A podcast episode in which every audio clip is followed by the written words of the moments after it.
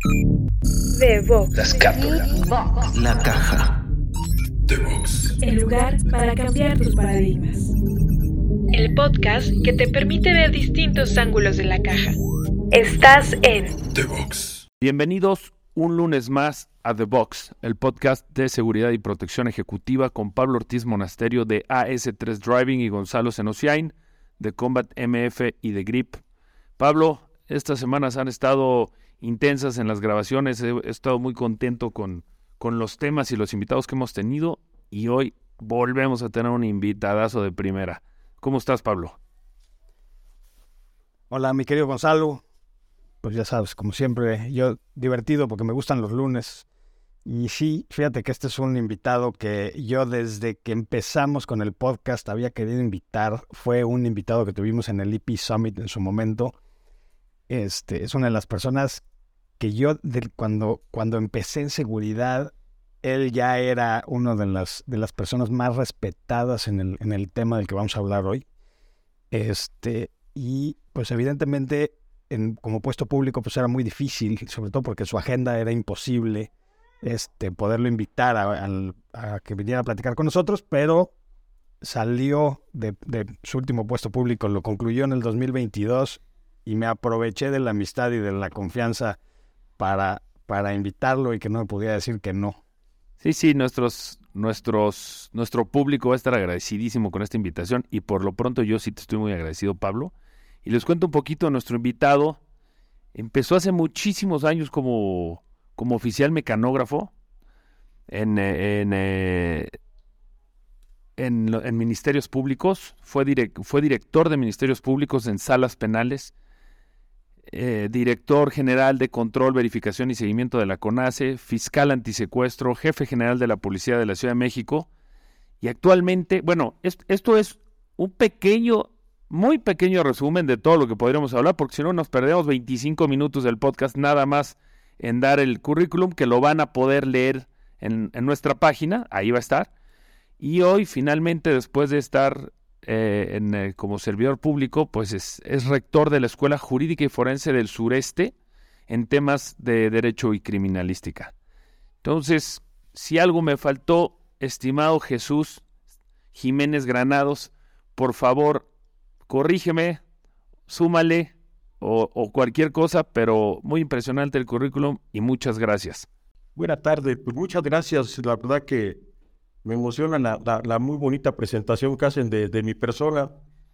Eh, estoy muy agradecido con la institución con la que crecí, la entonces Procuraduría General de Justicia del Distrito Federal, que me dio la oportunidad de avanzar, aprender técnicas de investigación, avanzar en los temas jurídicos y pues mi agradecimiento total a la institución.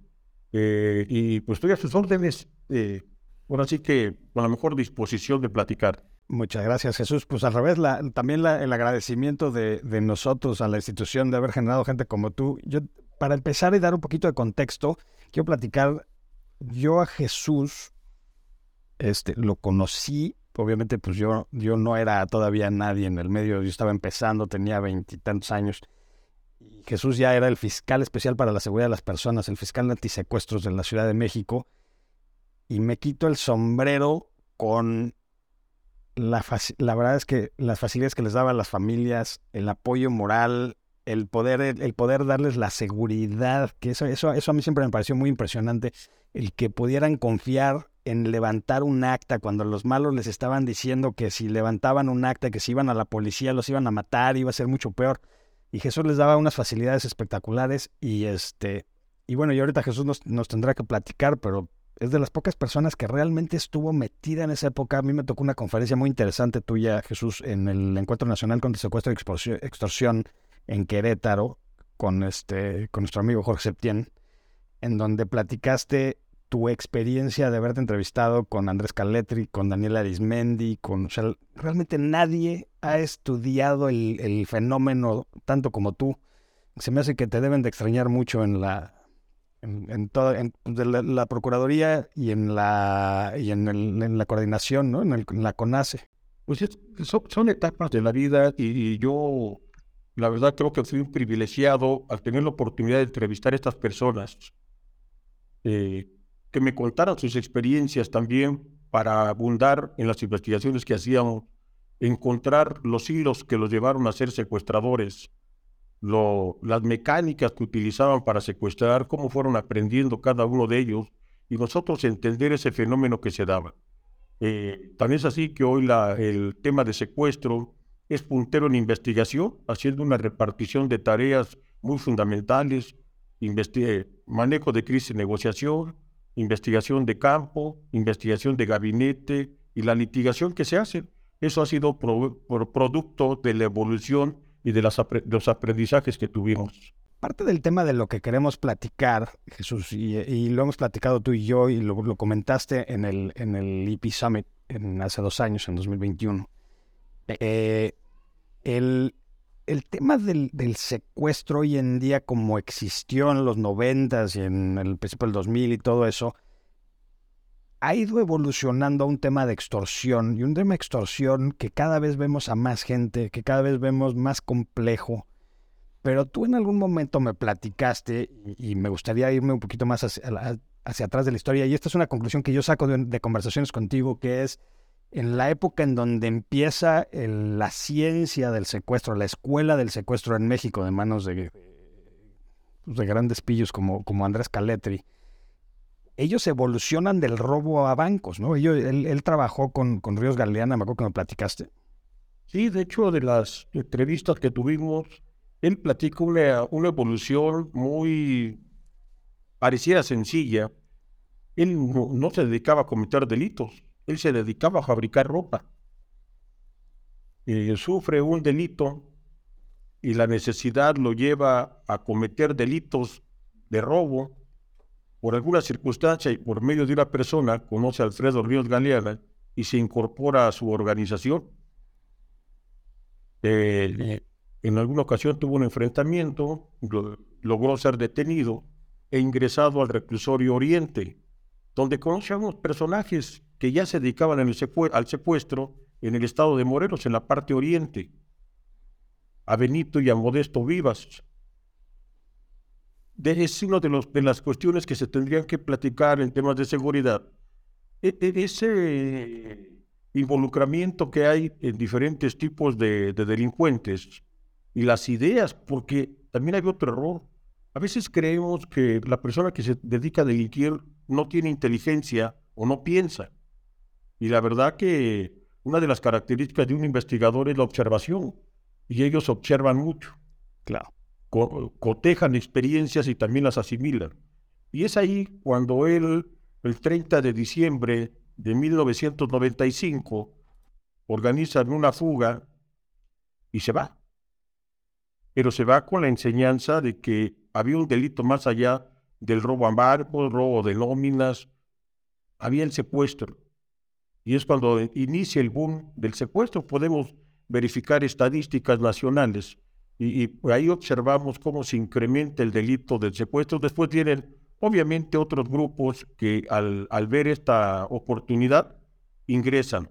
Eh, en su momento llamamos que el secuestro era la cúspide de la pirámide delincuencial, donde las personas empezaban robando a transeúntes, pequeños negocios, después comercios más establecidos, robo de vehículos, bancos, nóminas y hasta culminar el secuestro.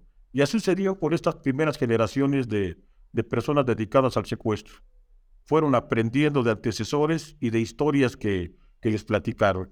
Y fue y, mi, conjetura o lo que yo asumo, porque sí, por supuesto, y acabas de dar un, dato importante. Asumimos que la gente que se dedica a delinquir es porque no piensa. Yo creo que al revés. Yo creo que los delincuentes que han sido exitosos es porque son muy inteligentes.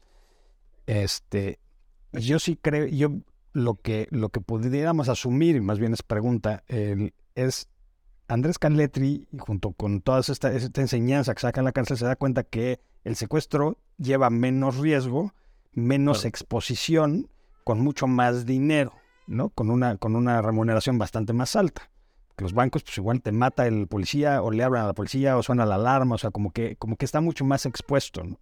Y efectivamente fue una de las lógicas que, que emplearon para cambiar de giro, por decirlo de una manera, y evolucionar del delito violento, que también secuestro es violento, pero con menos riesgos. y con, en ese momento con mayor utilidad.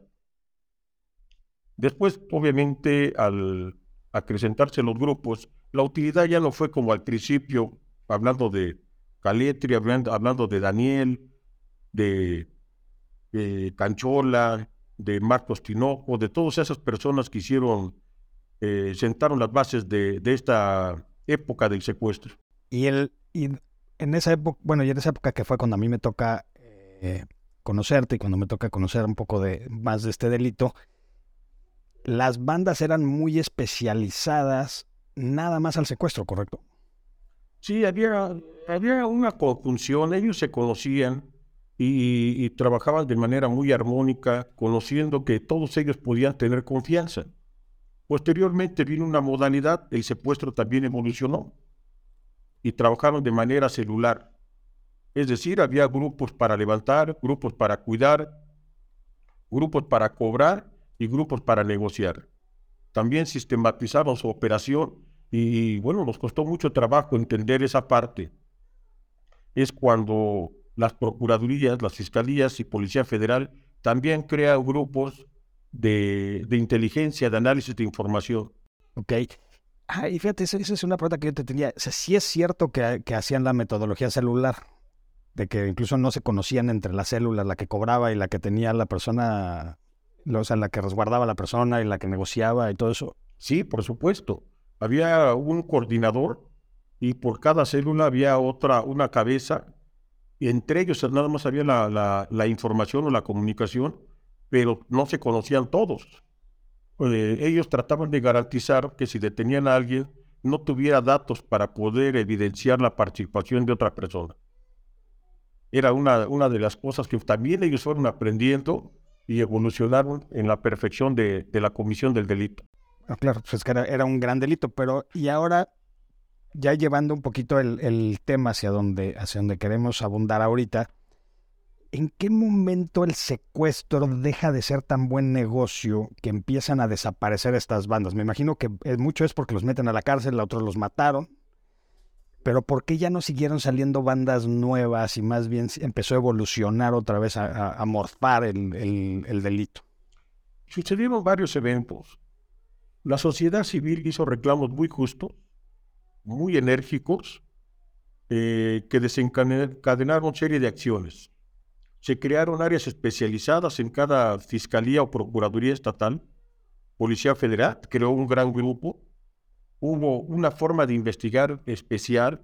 Incluso recordarán que eh, se pidió que las unidades antisecuestro ya no estuvieran dentro del edificio o los edificios de la Procuraduría, sino que estuvieran aparte tratando de no tener contaminación. Los exámenes para ingresar a estos grupos eran muy exhaustivos, fueron muy rigurosos, porque la preparación que se le dio a los elementos fue de la misma manera se dieron compensaciones económicas y el equipamiento también fue especializado. E, eso es una parte de las acciones que trajo la sociedad civil. Creó una ley especializada, la Ley General para Prevenir y Sancionar los Delitos en Materia de Secuestro, con unas penas muy altas. Se crearon este, centros donde se recluían a los secuestradores se quitaron beneficios en las penas a, a, quienes cometían los delitos de secuestro y fue toda una organización bien estructurada bajo el impulso de la sociedad civil. Ok, ya eso, y, tú sí crees que eso fue lo que haya subido el riesgo para que desapareciera, no, no desapareciera, porque nunca va a desaparecer, pero para que ya no fuera tan común que se crearan bandas nuevas de secuestro. Todo eso y la permanencia de los elementos, las acciones, y obviamente eh, aquí sucedieron otros, otras situaciones. Eh, yo recuerdo como por el 2001 estaban muy de moda grupos delictivos como la familia michoacana, los Zetas, y conjuntarlo con el tipo de secuestro y conjuntar el nombre de ellos generaba temor. Muchas veces hubo llamadas falsas para atemorizar a las personas y que cayeran en, este, en esta extorsión. La extorsión es obligar a hacer, a dar o a dejar de hacer algo. Y, bueno, había quien se enganchaba con una llamada fantástica o una llamada de temor. el escenario de inseguridad que había generado el secuestro era un lugar propicio para que las personas tuvieran miedo.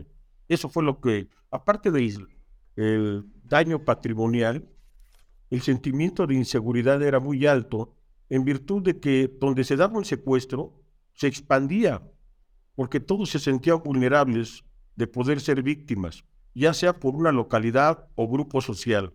Y esas son las primeras consecuencias que trajo el secuestro y tal vez las más rudas.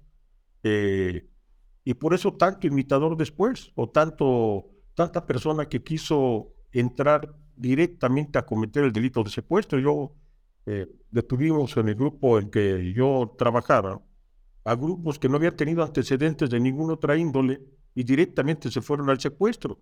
Hicieron análisis. Algún día detuvimos a unos menores de edad que de internet habían bajado una página como un manual para cometer delitos de secuestro. Entonces se dio una gran variedad y vuelvo a insistir, dejaron un campo propicio para que los extorsionadores aparecieran. Eh, también otro de los factores es el secuestro, evoluciona y los grupos de crimen organizado también lo ingresan en su catálogo de delitos.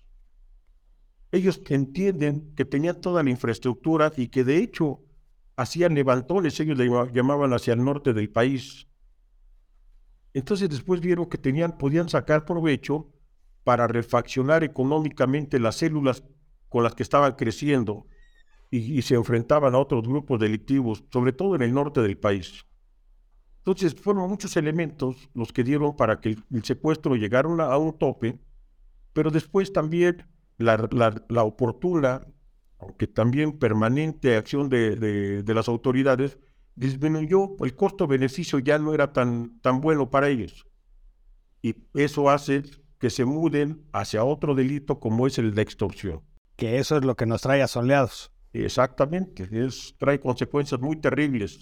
¿Hace, ¿Hace cuánto empezó este, esta migración? ¿En el 2002? Yo, yo, calcularía que empezaría como por el 2000, 2001. Em, yo recuerdo los primeros datos en donde a una persona llegaban a su negocio o le llamaban y tenía que dar, aportar alguna cantidad. Eran ocasionales, eran instantáneos, pero después vino la figura del cobro de piso. Y, ahí es donde hace un boom con, con el, digo, las organizaciones de la delincuencia organizada lo vieron como una fuente de ingresos muy altos y no importaba que fueran vendedores ambulantes, pequeños negocios, porque han llegado a extorsionar a grandes empresas que incluso las han sacado de algún territorio de, territorio nacional. Y, ahí se genera, aparte del terror, del miedo, de las consecuencias que hemos visto tan letales, se genera otro fenómeno. En un comercio normal, las personas bien establecidas pagan impuestos. Pero al pagar cobro de piso, obviamente el precio del producto del servicio también se carga al consumidor final. Y por eso todos nos podemos sentir víctimas de este delito, víctimas indirectas, tal vez directa quien lo está sufriendo en el lugar específico, pero quienes tenemos que pagar las consecuencias de esa extorsión, que somos en la mayoría, pues que compramos un servicio, que compramos un producto, indirectamente también somos víctimas. Sí, claro. El, tema es, o sea, si, si, hay que, si pagabas por un gancito dos pesos, pero ahora todo este costo de, de, la seguridad y de la prevención y de la inseguridad se le suma, pues ahora vas a pagar tres pesos. Pero pues tú puedes decir, es que a mí, eso no me afecta a mí. Pues sí, sí, yo creo que es un, es un fenómeno que nos afecta a toda la población de México, sin lugar a dudas. Y el, y Jesús, ahorita que nos, decías desde este que empezó a evolucionar, porque empezaron primero las llamadas telefónicas, ¿no? Que empezaron desde los penales, que era la, extorsión telefónica, que incluso empezaron a salir todos los, eh, comerciales que salían de, si entra una llamada, escucha y cuelga, para tratar de como decirle a la gente qué hacer. Pero sin embargo siguen funcionando. Yo me sigo enterando de extorsiones telefónicas constantemente, ¿no? Tenemos que traducirlo en un gran temor, en una inseguridad. La seguridad es certeza. Certeza de que van a ir a denunciar y va a haber una acción correspondiente de la autoridad. Desafortunadamente en la extorsión no ha crecido la acción del gobierno o de las autoridades como en el secuestro. se han preocupado por hacer legislaciones que sancionan severamente el delito, sobre todo el cobro de piso, hay algunas agravantes, pero acciones concretas para contrarrestar el delito no las hay. Hay incluso, de acuerdo a la encuesta del ENVIPE, una cifra negra hace en mil, 2018, por decir una fecha, del 93% de cifra negra. Y si vemos la estadística de extorsión, ha ido subiendo año con año. Entonces eso nos da también otro parámetro para medir el fenómeno que se está viviendo en ese tema. Jesús, rápidamente, cifra negra, ¿te refieres a no denunciados? Eventos que se realizan y que no se denuncian, efectivamente. Ok, del que, perdón, 92, 93%. Y el otro, y el otro 7% es la cifra que tenemos.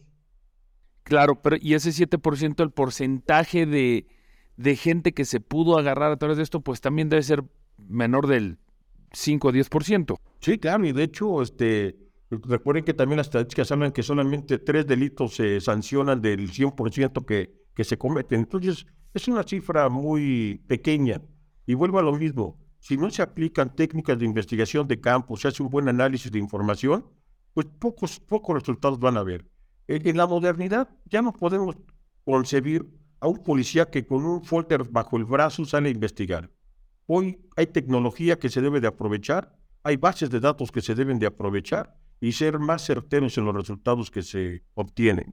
Pero, por ejemplo, sí, como en, el, el, delito de extorsión es un delito, por lo que entiendo y por lo que me han comentado, es muy difícil de perseguir, sobre todo si ya sale desde adentro de una prisión. Cuando la investigación está clara, ¿qué es lo que tiene que hacer la sociedad? O sea, si a mí me entra una extorsión telefónica, ¿cuál es mi, mi obligación como ciudadano para ayudar a que la autoridad pueda hacer algo y para que esa cifra negra, aunque a lo mejor me estoy, me estoy adelantando un poco en el, en el tema, pero ¿cómo, ¿cómo podemos hacer que esa cifra negra se disminuya como sociedad, no como autoridad, como sociedad? ¿Y en qué pudiera desenlazar eso? Denunciar y exigir seguimiento a la investigación. Eso es lo que le corresponde al ciudadano. A quien le corresponde dar una respuesta es a, la autoridad. La autoridad tiene que explicar las acciones que ha realizado a efecto de identificar y detener a los probables responsables. E, es, esa vinculación no se ha entendido. Las denuncias no son de estadística.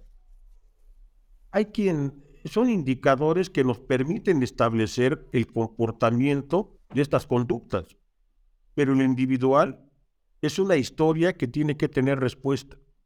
Y hay una autoridad obligada a dar esa respuesta.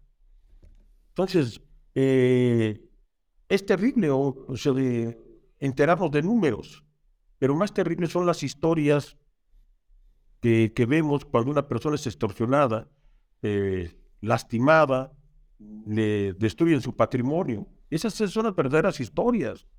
Son las historias que no deberían de existir eh, eh, en un México como el que debiéramos tener. Y, todo, vuelvo a insistir, sí, sí, entiendo que hay varios elementos que influyen para que una persona cometa delitos.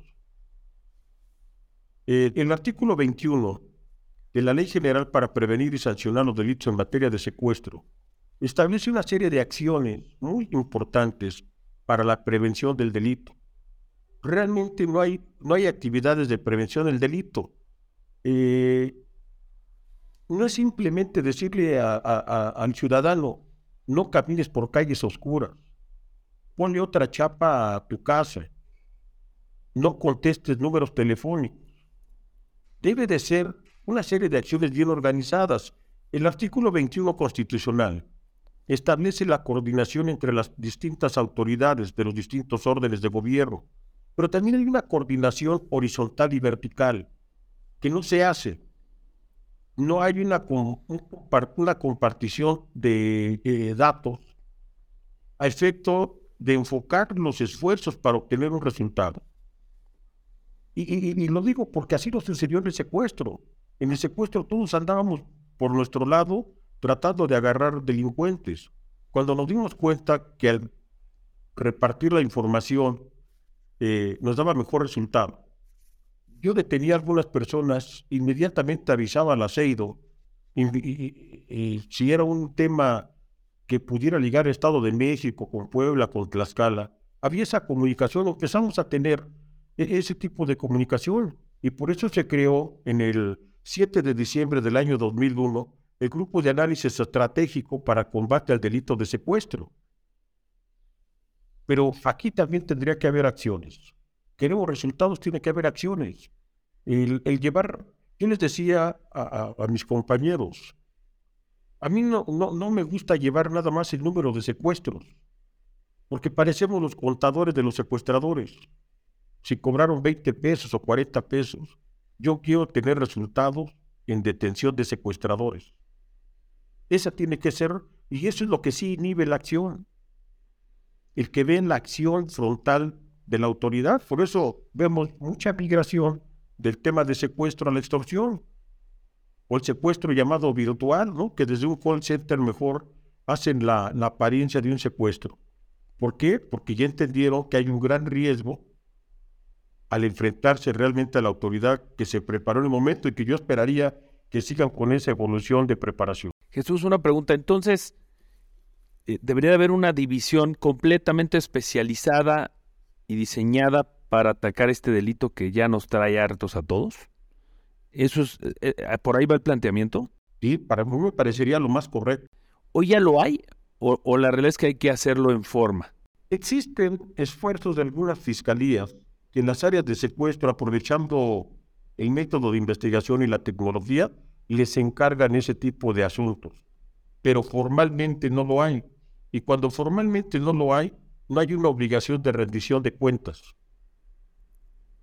Y aquí, vuelvo a insistir, para mí la vida es de resultados. Las buenas, los buenos propósitos, pues son eso nada más. La vida se rige por resultados. En el día a día, cuando platicas con la gente, la mayoría de la gente dice, no, pues es que la extorsión es muy difícil de, de, cuadrar y es muy difícil de que ya realmente llegue a término, ¿no? Y además, pues si la persona ya está en la cárcel y está haciendo esto desde la cárcel, pues qué consecuencia puede tener lo que el, que yo llegue y haga, haga mi denuncia. Que mi responsabilidad como profesional de seguridad que sería responder qué, ¿Cómo, ¿Cómo le digo a esta persona, no, no tiene razón. Si no haces la denuncia y si no exiges resultado, pues nunca se van a generar estas instituciones como se generaron con el secuestro. ¿O qué, qué, es lo que yo le tengo que decir para fomentar y que realmente haya una actitud de este lado? E, existen órganos de control al interior de las fiscalías. Recuerden que también es un delito no dar el servicio que se requiere. La demo, hay, hay delitos de, contra la administración de, de justicia y delitos con el ejercicio indebido del servicio público. La, la, la bondad, por decirlo algo así, de la ciudadanía ha permitido esa inactividad. ¿Por qué? Porque la ciudadanía quisiera tener seguridad, quisiera tener esa protección de la persona o de la autoridad. Y pues es terrible ver que van a denunciar a las 2, 3 de la mañana con esa amenaza de una extorsión y que se tienen que regresar por sus medios a su casa. Ese es el gran problema, de que no hay esa empatía, no ha habido esa forma de atender debidamente a las personas. ¿Por qué? Porque pues, no denuncian por el temor o las pocas que denuncian, este, pues no le dan seguimiento. Y creo yo que en un ejercicio de rendición de cuentas y con los órganos de control que existen internos en las procuradurías y externos, como son las comisiones de derechos humanos. Un buen esfuerzo, sería tal vez muy complicado decir movilizaciones como hubo en el momento del secuestro. Yo recuerdo tres movilizaciones muy importantes y la última, este, inmediatamente la autoridad diseñó estrategias de cumplimiento de un mes a los seis meses. ¿Por qué? Porque ya no se podía tolerar esa inseguridad que se vivía derivada del delito de secuestro. Y las personas que en ese tiempo trabajábamos, tuvimos que trabajar doble. El gobierno o, los titulares que hicieron proporcionarnos las herramientas que se requerían. Pongo un ejemplo. Un software de I2 para el análisis de información, que si nosotros lo hacíamos manual, nos podíamos llevar días y días. Y en un software en minutos ya tenemos esa información. Eso es eficientar resultados. Sí, totalmente. Y en el tema de la extorsión, sí hay, o sea, sí hay manera de, de que la autoridad haga algo para, o sea, pues primero para llevarlos a la cárcel y después pues, para que realmente tengan una consecuencia. Sí, por supuesto que sí. Yo soy convencido de que cuando se toma una decisión y se hacen las, estrategias con las acciones pertinentes, debe de haber resultados. Yo considero que sí se puede hacer. Ahora, eh, eh, ¿qué la problemática es más específica de la extorsión telefónica? No tanto la que llegan a, pedir tu uso de piso, ¿no? Que esa es, esa es muy dirigida, es presencial, es con un brazo pues bastante fuerte, armado en, la mayoría de los casos, no digo en todos, pero la que es completamente anónima, que es difícil de agarrar, difícil de encontrar, que, que, le, que tiran ahí llamadas y llamadas y el que cayó, cayó. ¿Qué tan complicado está darle un seguimiento a esto que me imagino que compran tarjetas de teléfono todos los días y todos los días están cambiando tarjetas de teléfono y demás? ¿Qué tan complicado está este tema? Estamos aceptando que ya existen cosas irregulares. A un penal no tendría que entrar un chip y no tendría que entrar un teléfono. Y también ha habido tanto reformas a la, a la ley como acuerdos con las empresas de telefonía. Hace años hasta lo podía negar los datos de un número telefónico. Estaba muy al arbitrio de la, de la empresa. Hoy, pues no diría que al instante, pero inmediatamente sí dan los datos de titularidad, y, de sábanas de los, de los teléfonos.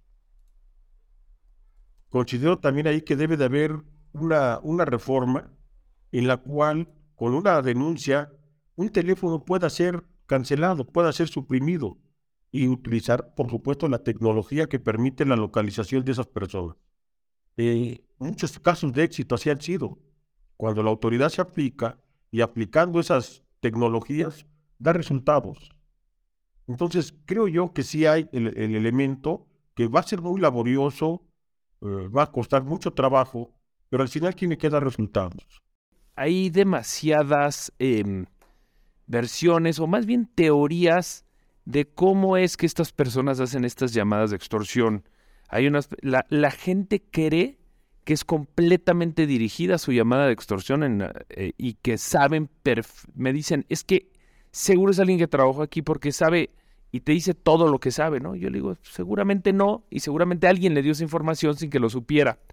¿Qué tan, qué tan, me queda claro que también hay, hay extorsiones completamente dirigidas en donde saben quién es la persona y demás, pero ¿qué, qué, qué tan grande es el porcentaje de estas extorsiones que sean simplemente al azar? No tendría la, la cifra exacta, pero efectivamente se hace una gama de posibilidades muy altas.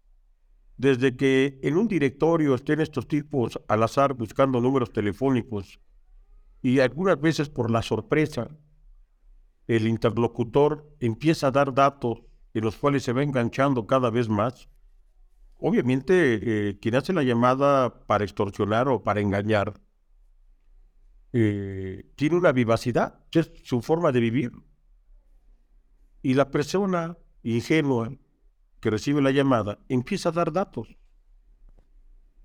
Hay, un caso, por ejemplo, algún día una persona me, me llama para ir a verlo, de que le decían que su hija la tenían secuestrada. Llego a la casa, empiezo a pedir los datos y le pregunto a, a, la persona, oye, ¿y dónde debería de estar su hija? Se agarra la cabeza y dice, perdóneme, mi hija está dormida, es cierto, llegó en la madrugada. ¿Qué me queda claro con eso? Que la llamada de extorsión, con esa sorpresa y con la carga emocional que tenemos todos, hace que, que no reflexionemos, hace que nos perdamos. Esa es una de las formas. Otra, como bien lo dice, hay gente que aprovecha que tiene monitores. En el tema de secuestro, recuerden que nosotros teníamos especial cuidado que la información podía salir del terreno familiar, del ámbito laboral, de los vecinos o de los amigos. Y no siempre con dolo, con imprudencia tal vez. Mucha gente presume que tiene un amigo que es muy poderoso y que tiene mucho dinero y llega a los oídos de una persona sin escrúpulos que se dedica a delinquir y aprovecha esa información. Aquí también puede pasar lo mismo. En ese, eh, eh, el delincuente está en su negocio, por llamarle de esa manera, o en su artegio, y está esperando información. Por eso es muy importante, y ahí sí como medida de prevención de la familia, del delito, hacer pláticas en las familias, evadir los temas de propiedades, de dinero, de patrimonio. No tienen por qué platicarlo ni los hijos en la escuela, ni las señoras en el salón de belleza, y nosotros mismos no tendremos que ser ostentosos. No, no, no hablar de nuestros planes de expansión, de comprar casa nueva, de viajar a ciertos lugares, porque eso nomás le interesa a la familia, no le interesa a los que están buscando información. Entonces, este, sí hay diversas formas con las cuales ellos se hacen de la, de la información, pero es muy... Nosotros, de acuerdo a lo que veíamos, era más por directorio, porque cuando se detenían y se analizaban la sábana, veíamos los consecutivos de, de, llamadas telefónicas. Es decir, al azar. Estoy de acuerdo contigo y viene otra vez a colación lo de la investigación, ¿no? Hay que ser tantito observador y decir, bueno, pues si marcó al 30, 31, 30, 32, 30 y, y así, pues claramente está habiendo ese tema. Completamente de acuerdo. Para aprovechar el tiempo que nos queda, quiero, quiero brincar y a lo mejor, a lo mejor estoy brincando algo que, que todavía es, es, difícil de contestar o es difícil de, de, conocer, pero cuando se da el fenómeno ya de la extorsión presencial, que esa por supuesto sí da mucho más miedo, entramos ya en un tema en donde pues de entrada la, la persona que se aparece ahí da la cara, se presenta, este, pues es una persona que por supuesto se sabe protegida de cierta manera, sabe que la infraestructura que representa o que, o que, lo, o que lo emplea tiene la capacidad de soportar este tipo de, delito. ¿Qué hay al respecto? O sea, ¿cómo, cómo se atiende una crisis de ese tamaño? Efectivamente, como crisis, uno tiene que platicar con las víctimas y establecerles una realidad de pros y contras. Pero ellos ya están metidos en un problema. Y uno tendría que hacer las acciones pertinentes como autoridad para detener y brindar protección, y así lo dice la ley, no lo estoy inventando yo. Uno tendría que dar la protección necesaria para que la familia continúe con su vida normal. Estos tipos se expanden, los delincuentes, porque encuentran ese lugar que les beneficia, porque no hay denuncia, no hay respuesta de la autoridad, y por supuesto que cada vez son más temerarios, cada vez actúan con más cinismo, Así nos pasaba en el secuestro. En el secuestro, cuando empezamos a investigar, nos dimos cuenta que había personas que no habían denunciado y los secuestradores los seguían renteando. Cuando vieron la acción de nosotros, varias víctimas dijeron, de haber sabido que si actuaban ustedes, hubiéramos venido desde el primer evento. El delincuente se engolosina y de ahí es donde también pierde eh, un poquito de estructura y se confía. Entonces, la autoridad está obligada a investigar a identificar y a detener a los delincuentes y también a dar protección a las víctimas. Te repito, e, es algo que está en la ley y no está siendo inventado por su servidor.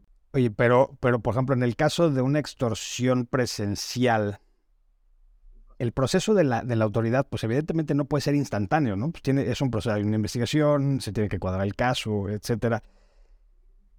Las víctimas corren un riesgo de que realmente la extorsión se lleve a cabo en ese caso, ¿no? Que yo entiendo la parte de la autoridad y su, proceso, pero, por ejemplo, la víctima, ¿qué debe hacer? O sea, levanto una denuncia y me regreso a mi casa, me voy, me, ¿qué es lo que me debería de aconsejar la autoridad en su momento? Por eso, en el proceso de crisis, tendríamos que platicar con ellos para darnos márgenes de actuación. De acuerdo al modelo que se esté viviendo, en el caso específico, establecer las medidas de seguridad y establecer un programa de investigación. Siempre tiene que ser acorde a la víctima, acorde a sus necesidades. Probablemente si le tengamos que decir, ¿sabe qué?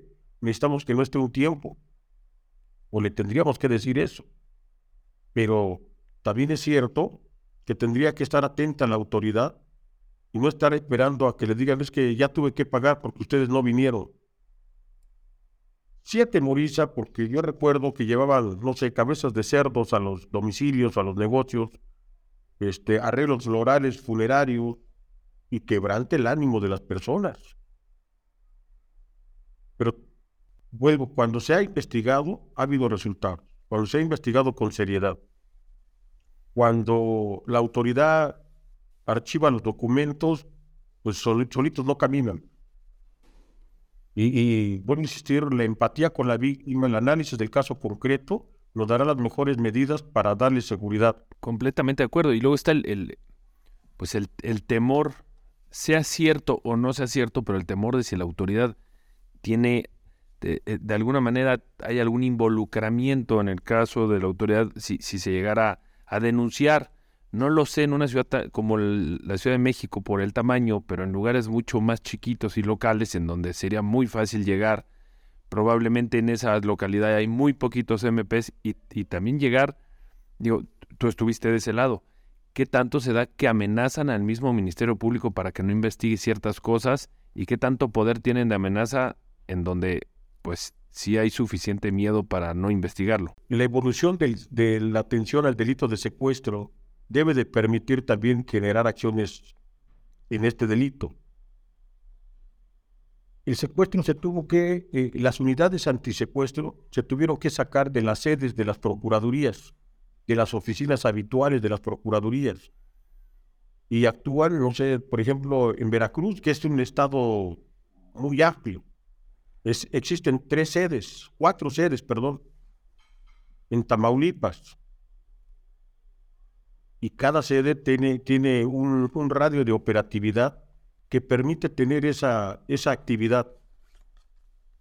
Por eso creo yo que debe de ser un tema encargado áreas especializadas, aprovechar la infraestructura, aprovechar la técnica de investigación de las áreas antisecuestro para poder ser un delito que, que los vinculara a darle solución. Pablo.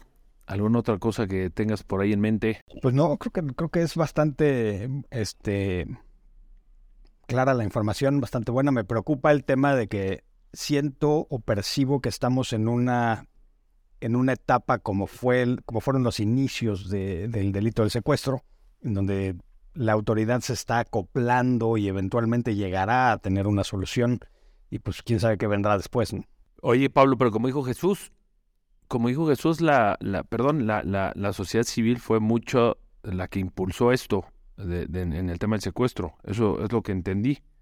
Claro, a eso iba. Entonces yo creo que ahorita tenemos que también nosotros tomar la responsabilidad como sociedad civil, no solamente en la prevención, como decía Jesús, sino también en, el, en la parte de la denuncia y en la parte de exigir ese resultado para que la autoridad evolucione junto junto con el delito y, se logre hacer algo para el respecto, para que ya no pueda, para que no suceda. Y yo creo que la investigación es vital en este tema, ¿no? el, poder dar con las bandas, entender cómo trabajan, cuáles sí son reales, cuáles no son reales, porque pues el problema que yo veía al principio de la extorsión, y lo dijiste muy bien, este, muy claramente Jesús al principio, pues es que empezaron los Zetas a existir y luego ya todo el mundo era Z, ¿no? Todas las llamadas eran de los Zetas y todo el mundo era el Z40 y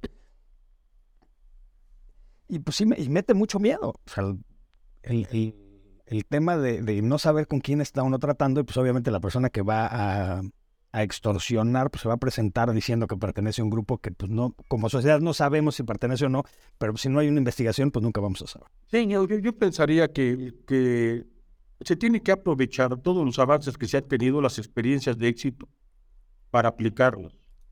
Recuerden incluso que las fiscalías antisecuestro muchas veces se propuso para que, fueran las fiscalías, y algunos estados así lo tomaron, como las fiscalías que llevaran los asuntos de alto impacto.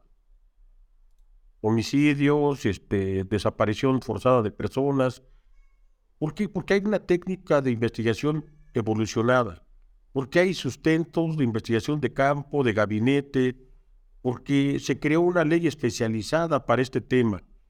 Entonces, yo sí por eso estoy confiado en que sí se puede porque ya se pudo y creo que hace falta echar a andar bajo esa, ese objetivo otra vez a la autoridad.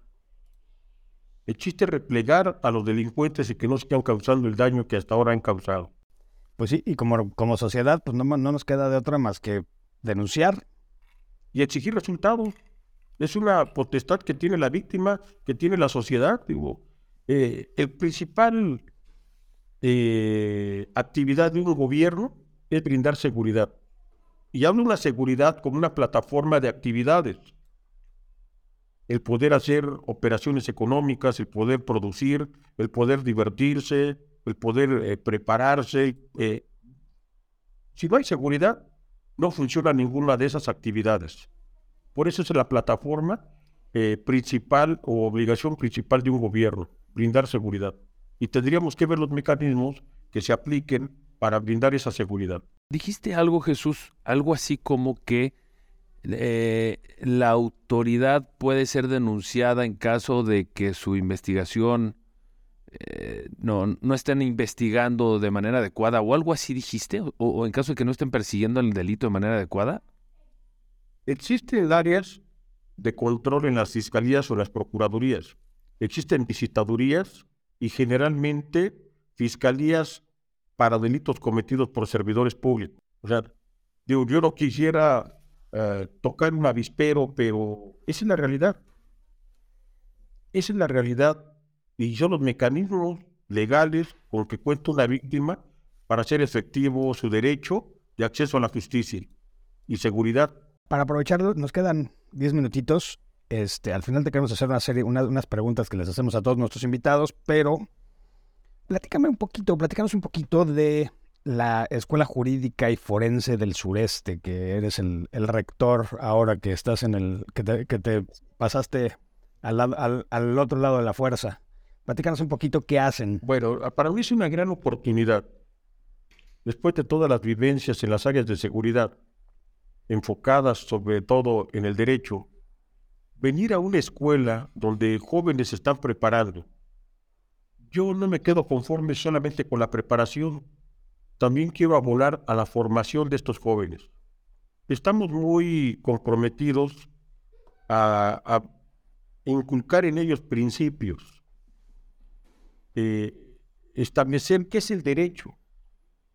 El derecho es, según la definición más sencilla, el punto más cercano, la distancia más cercana entre dos puntos. Y eso quiere decir que no existen desviaciones, que no existe otro camino más que el camino derecho. Cuando éramos jóvenes y salíamos, nuestros papás, nuestros hermanos mayores nos decían derechito, y era una invitación a portarnos bien. Entonces, eh, yo lo veo igual hoy como una gran oportunidad para platicar con los jóvenes y enseñarles las experiencias de vida. Después de haber integrado averiguaciones previas a personas tan famosas, tan que causaron tanto daño, y ver una parte humana de ellos también, porque también lo debo de decir. Conocí la parte humana de ellos. Y algunos accidentes, algunas circunstancias de la vida los llevaron a transgredir la ley y a ponerle violencia y a ponerle otro tipo de elementos que les permitían conseguir sus propósitos. Yo espero que en la Escuela Jurídica y Forense del Sureste formemos buenos profesionistas y sobre todo buenos ciudadanos que se dediquen a su profesión, ya sean licenciados en Derecho, licenciados en Criminalística, maestros, doctores, pero que tengan ese enfoque social, que tengan ese, ese principio de respeto que debemos de tener todos, ese principio de honestidad, de rectitud. Es, para mí, va a ser eh, el gran plus eh, que nuestros jóvenes mañana sean un buen ejército de promotores del derecho, un buen ejército de, peritos criminalistas que ayuden a encontrar la verdad de algún caso. Y bueno, insisto, porque así me lo dijo algún día un amigo que fue medalla Gavino Barrera de la universidad. La escuela me puso seis, digo diez, espero que la vida me ponga un 6. ¿Y, cuál es su comentario? Ser mejor persona. Y creo yo que todos tenemos que abonar para que los jóvenes sean mejores personas.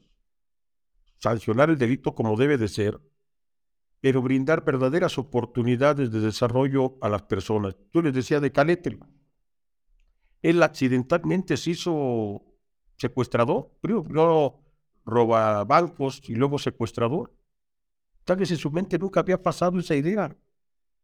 Algunas circunstancias lo llevaron a cometer ese tipo de delitos. El secuestro es lo mismo. Él no tenía la idea de lo que era el secuestro hasta que no platicó con otras personas que ya lo cometían en el estado de Morelos. Son circunstancias que modifican las vidas de las personas.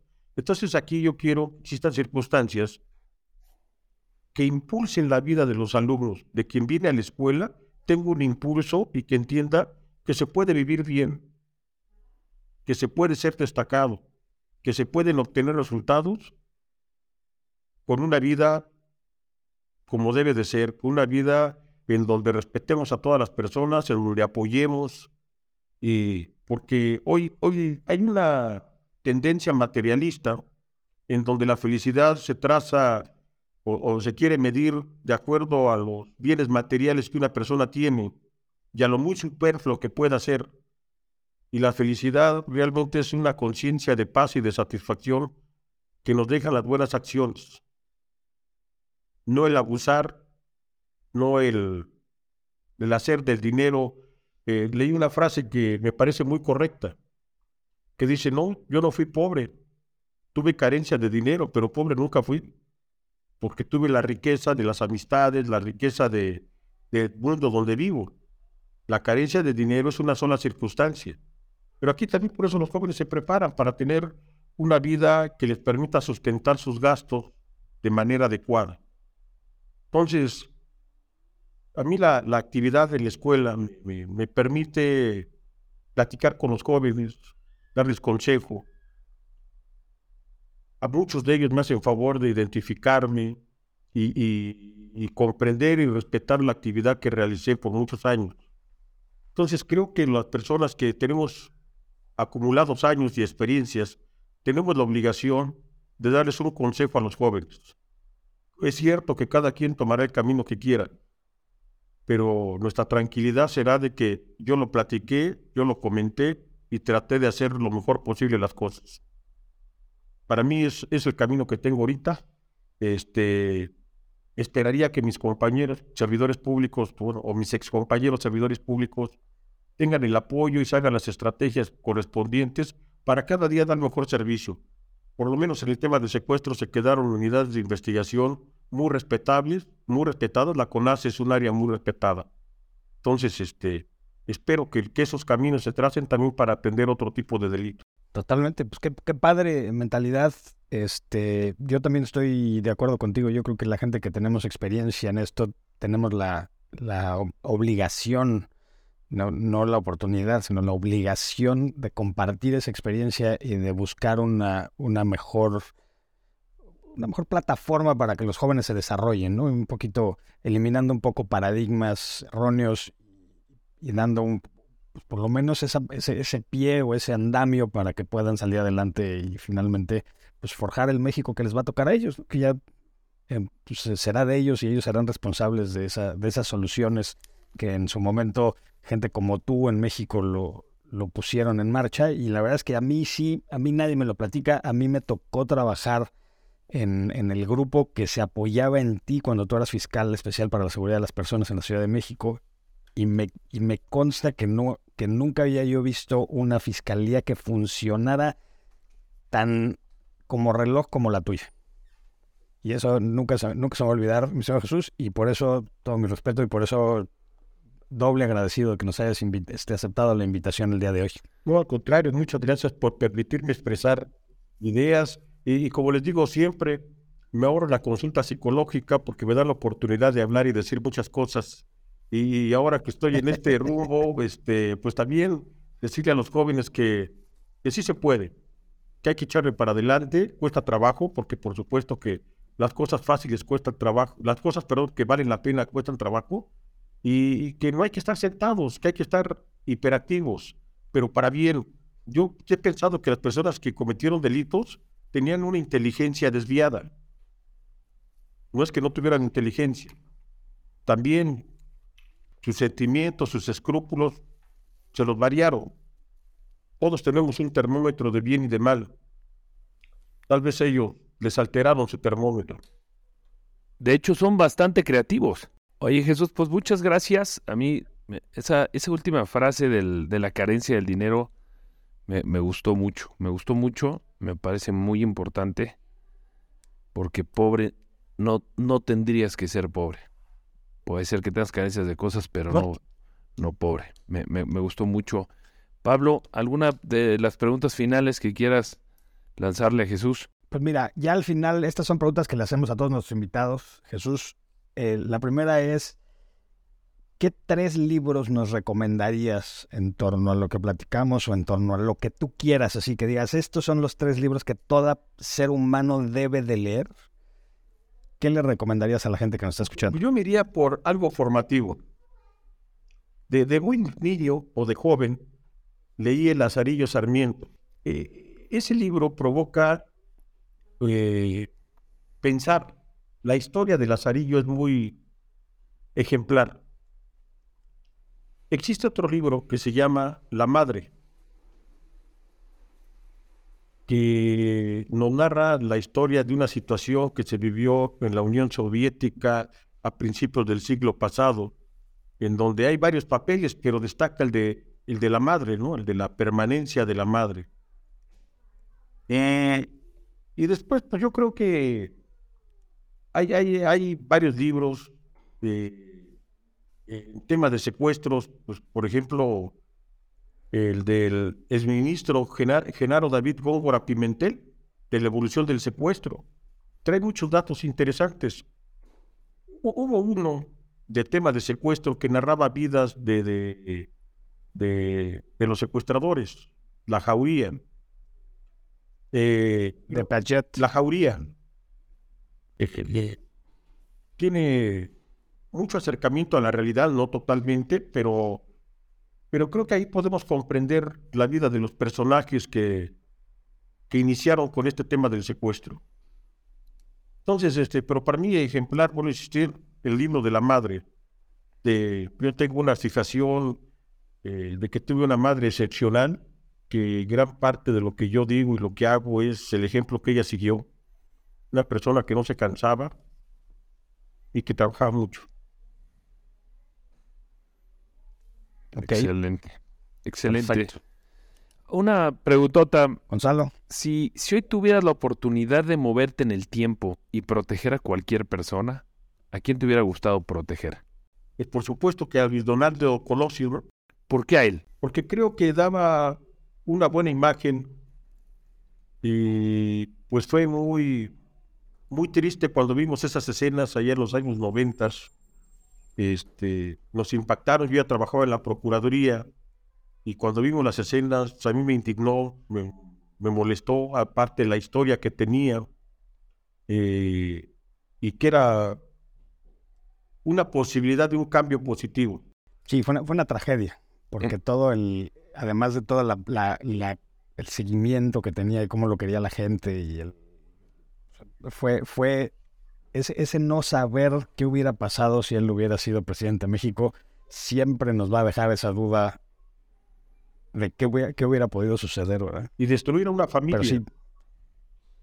Y destruir, sí, bueno, además de todo, sí, claro, toda la connotación personal terrible, ¿no? Pero... Sí, por eso, digo, a bote pronto me, me salió este personaje.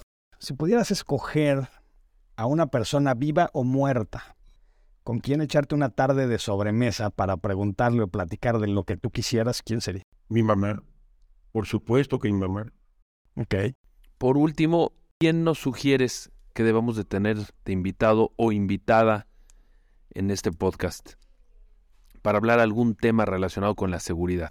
Existe gente muy con mucha conciencia del trabajo, Está la, maestra Adriana Pineda, de, que fue eh, es, fiscal en Morelos, un estado que ella agarró con muchas malas condiciones y que dejó en muy buen nivel de seguridad en el tema de secuestros.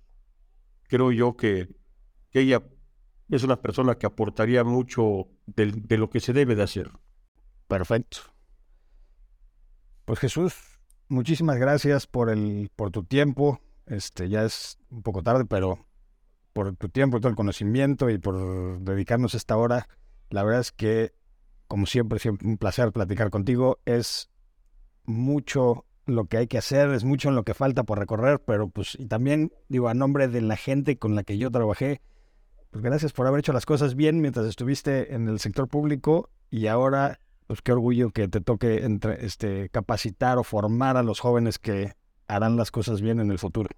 Pues muchas gracias por permitir expresarme, como ya se lo dije hace rato, y pues vamos a seguir trabajando. Tenemos que trabajar cada quien desde el lugar donde está para tener un mejor México. Definitivamente. Definitivamente. Jesús, ¿en dónde te podemos encontrar las personas que quisieran hacerte preguntas directas eh, o, cualquier duda que hayan tenido? ¿Hay alguna manera en donde te puedan encontrar algún correo electrónico, en LinkedIn? Está mi correo electrónico, J. Jiménez, G, 60, arroba, yahoo.com.mx jjiménezg60 De todas maneras, lo vamos a tener en los comentarios de, la página, lo, lo, estaremos ahí poniendo.